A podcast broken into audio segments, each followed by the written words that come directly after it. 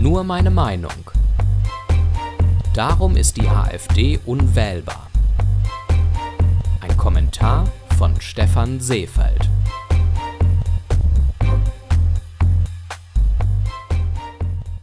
Was aufmerksamen Beobachtern und Menschen mit gesundem Menschenverstand schon seit einigen Jahren klar ist, dürfte den letzten spätestens jetzt nach den Landtagswahlen in Hessen und Bayern klar sein, auch wenn sie es noch immer nicht laut aussprechen mögen.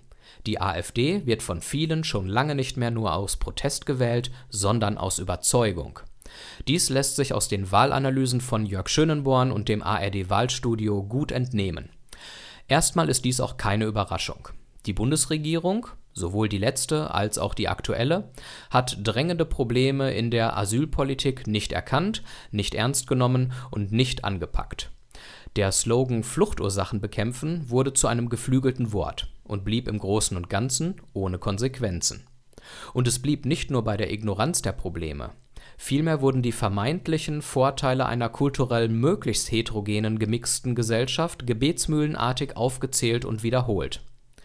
Dass eine in diesem Sinne bunte Gesellschaft bis zu einem gewissen Grad auch tatsächlich bereichernd und lebenswert ist, sei den Anhängern dieser Politik durchaus zugestanden.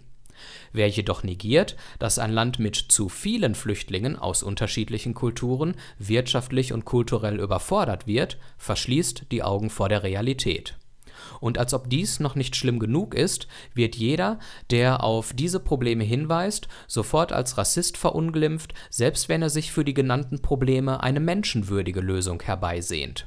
Ein Schießbefehl an der Grenze gehört sicherlich nicht dazu.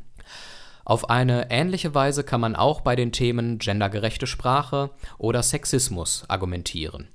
Ich selbst habe in den vergangenen Jahren immer wieder kritisiert, dass Aktivisten aus dem politisch linken Lager auf antidemokratische Weise abweichende Meinungen als inakzeptabel einstufen, deren Vertreter moralisch verurteilen, verunglimpfen und eine inhaltliche Debatte unter dem Deckmantel der Toleranz zu unterdrücken versuchen. Auf diese Weise werden Haltungen als rassistisch oder sexistisch eingestuft, die weit davon entfernt sind.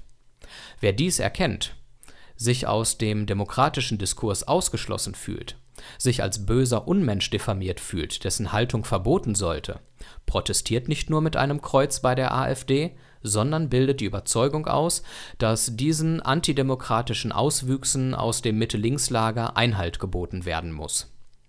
Hier findet auf beiden Seiten eine Radikalisierung statt, die unsere Gesellschaft entzweit und der freiheitlich-demokratischen Grundordnung ernsthaft gefährlich werden kann so berechtigt die Kritik an der bestehenden Regierung und den linken Aktivisten auch sein mag, so fatal ist es, echten Nazis und Rassisten, die es in der AfD gibt, mit dem Kreuz an der Wahlurne Macht zu geben. Wohin das führen kann, hat Deutschland vor 90 bis 100 Jahren schon einmal erlebt.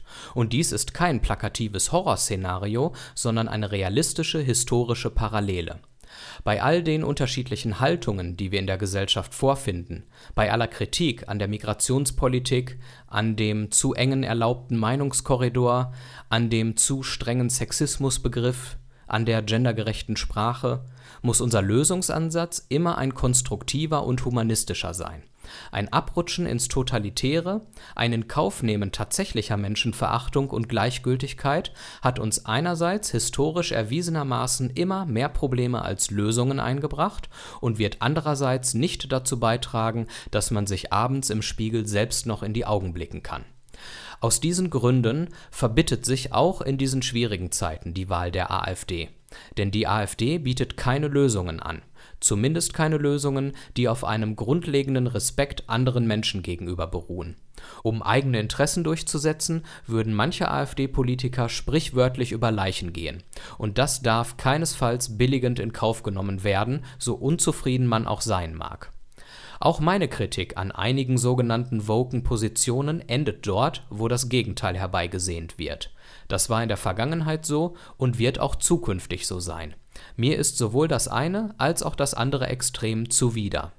Mir ist auch klar, dass heutzutage individuelle Rechte und Freiheiten das Zentrum von Freiheitsdebatten sind und als Argument herhalten, um anderen Menschen in ihren Freiheiten wie der Meinungsfreiheit zu beschneiden.